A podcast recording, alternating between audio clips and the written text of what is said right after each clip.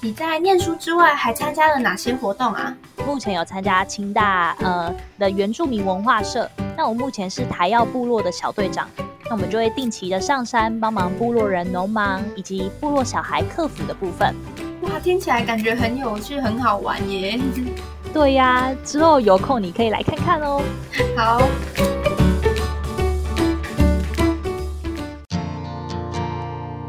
收听贾陶乐植牙放心聊。贾陶乐植牙放心聊是由劳动部贾陶乐学习主题馆所提供的 Podcast 平台。在这里，我们将会邀请植牙咨询师一起来聊聊植牙日常、职场困扰，也会邀请各行各业的职人分享属于他们的植牙故事。希望透过节目的陪伴，打造你的植牙地图。让我们成为你的职牙 GPS。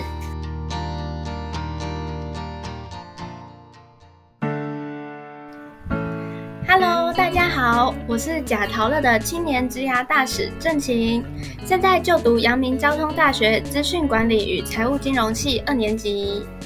Hello，大家好，我是贾陶乐青年职涯大使施琪 Angel。目前就读清华大学电机系二年级，那今天很开心可以跟大家在这边做分享。那本集的单元是青年职涯大使特辑，今天要跟大家聊聊大学生活怎么过、怎么玩。那在开始之前，要和大家说明一下，因为录制当天正属疫情三级警戒期间，所以今天的访谈是以远距录制的方式进行。如果有音质不稳定的情况，还请听众见谅。那我们就正式开始喽！相信无论你是国中生、高中生，或是大学生，在求学的路上都会有需要选择的时候。你可能目标明确，毫不犹豫，但也有可能会感到迷茫，怀疑自己的选择。而今天我们就要来跟大家分享我们自己求学的过程。哎，思琪，你是清华大学的电机系。那想问问看，当初你是以什么样的管道进入大学的？怎么会选择这个科系呢？哦，我当时啊，其实是以繁星计划推荐进入清大电机系的。但其实这个科系啊，它跟我原来想念的科系是不太一样的。因为我高中的时候啊，有参加到了清华大学材料系它所办的一些活动。那那时候就觉得说，哎，对这个领域好像蛮有兴趣的，所以啊，我高中的三年都以清大的材料系为目标去做努力。对，但是有趣的是，一直到了繁星计划要报名的最后一天，那时候我才突然间发现，原来繁星计划它是可以填，就是一个学校一个学群的，不止一个系。对，所以我那时候就想说，哦，原来可以这样子，那我就临时跟我妈他们去做讨论，说，哎，到底要加哪些系上去？哎，结果最后突然生出了电机系这个选项，所以电机系就成为我的第二志愿。结果最后就录取了。对，但是因为我们那时候是呃，繁星，如果你上了以后，如果你不要的话，你就只能去职考。对，但是因为那时候我并没有特别去准备职考的部分，所以我基本上也是没有回头路，就是一定会以这个科系为准备，然后去就读这样子。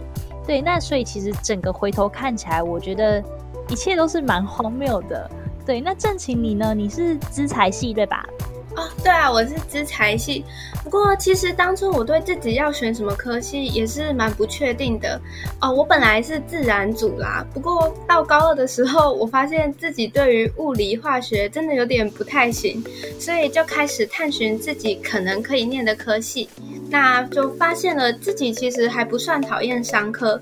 然后那时候刚好看到了资财系，也就是我们系，那就觉得资讯是一个趋势，所以就定定了目标，决定转组。所以我后来就到了社会组，然后把目标定在资财系。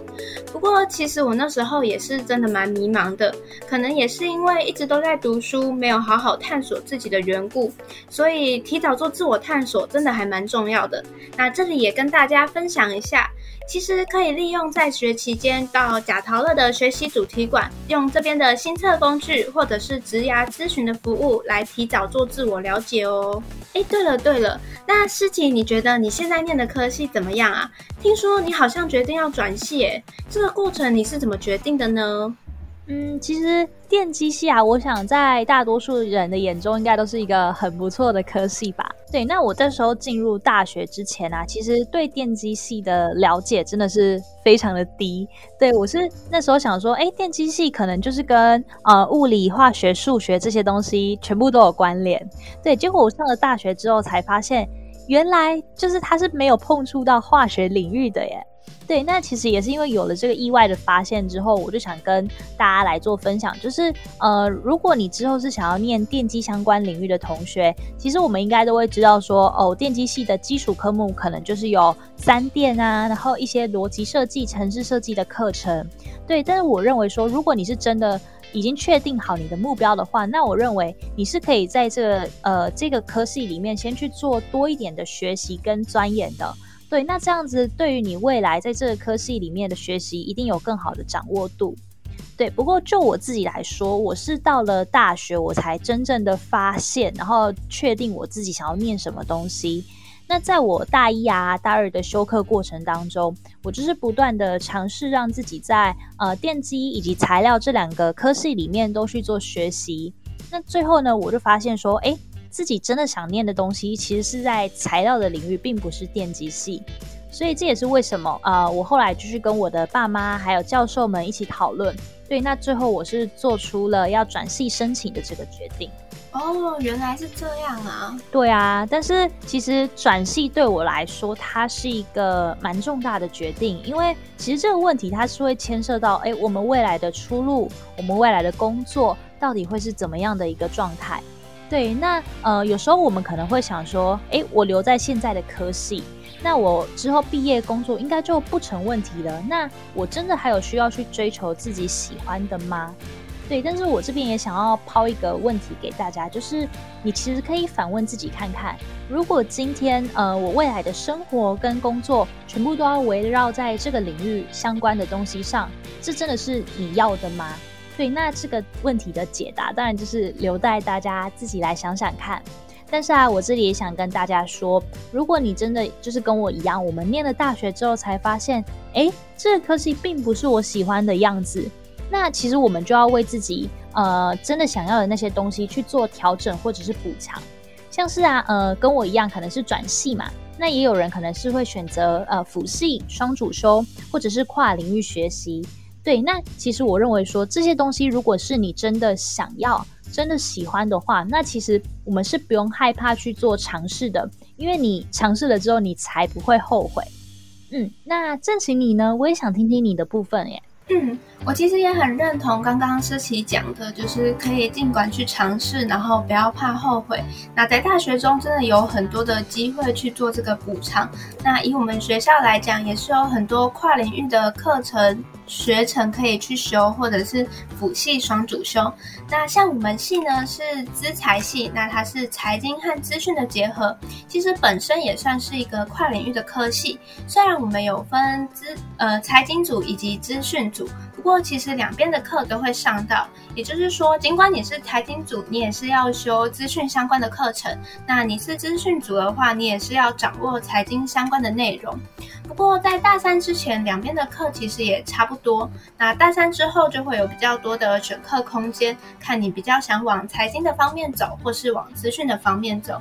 那也因此，我们系上的学长姐毕业之后呢，有的会在金融相关产业，那有的就会往资讯的相关产业。那我目前自己呢，是对现在的科系不会不喜欢，可是对于未来要做什么的话，我也还在持续探索中。这大概也是为什么我会想参与贾陶乐的青年职涯大使吧。我希望可以接触更多职涯相关的事情或者是活动，然后在参与的过程中找到自己未来想要做的事情。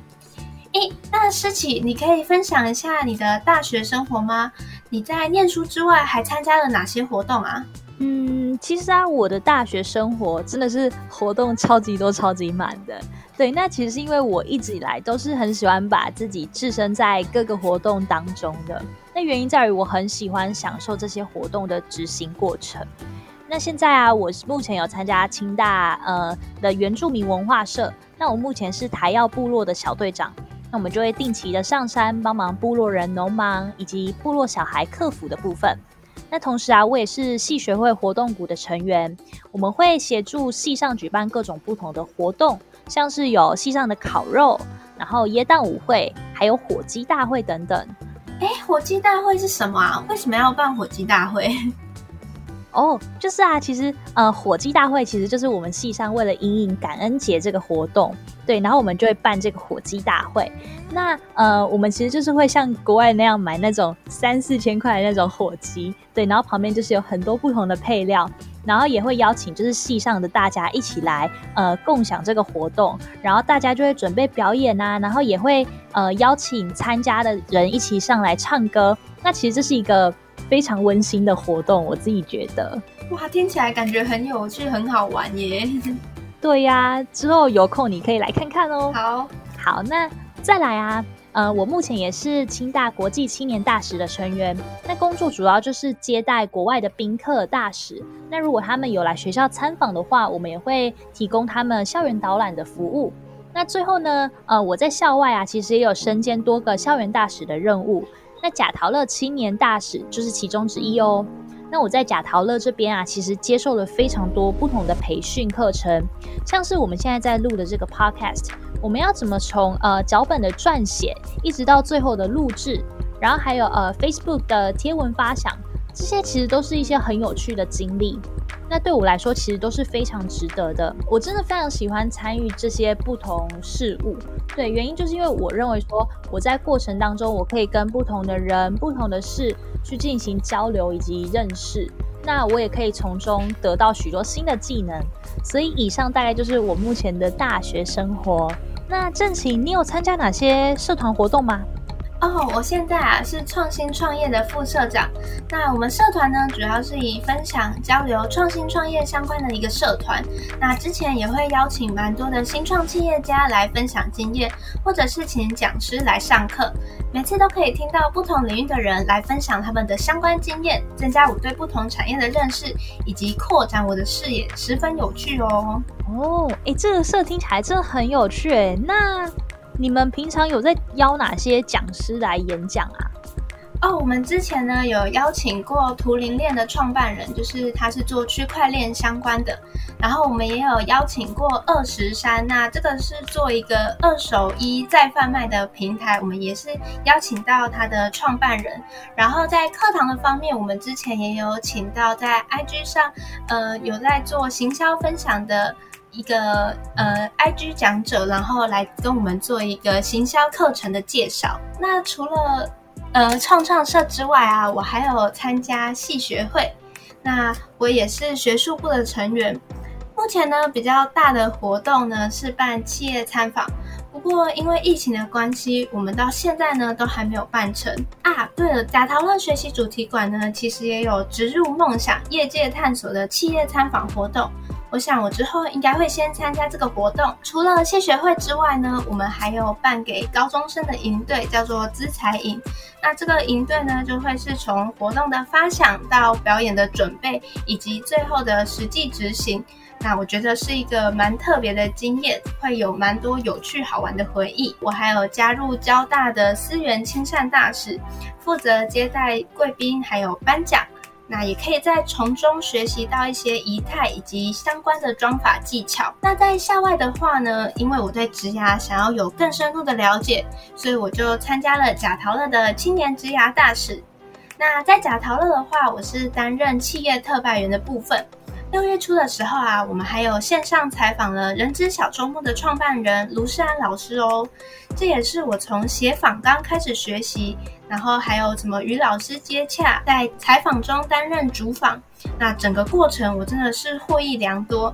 那也希望可以借由担任大使，发现更多职涯的相关资讯，并且帮助其他人，也帮助自己了解未来的方向。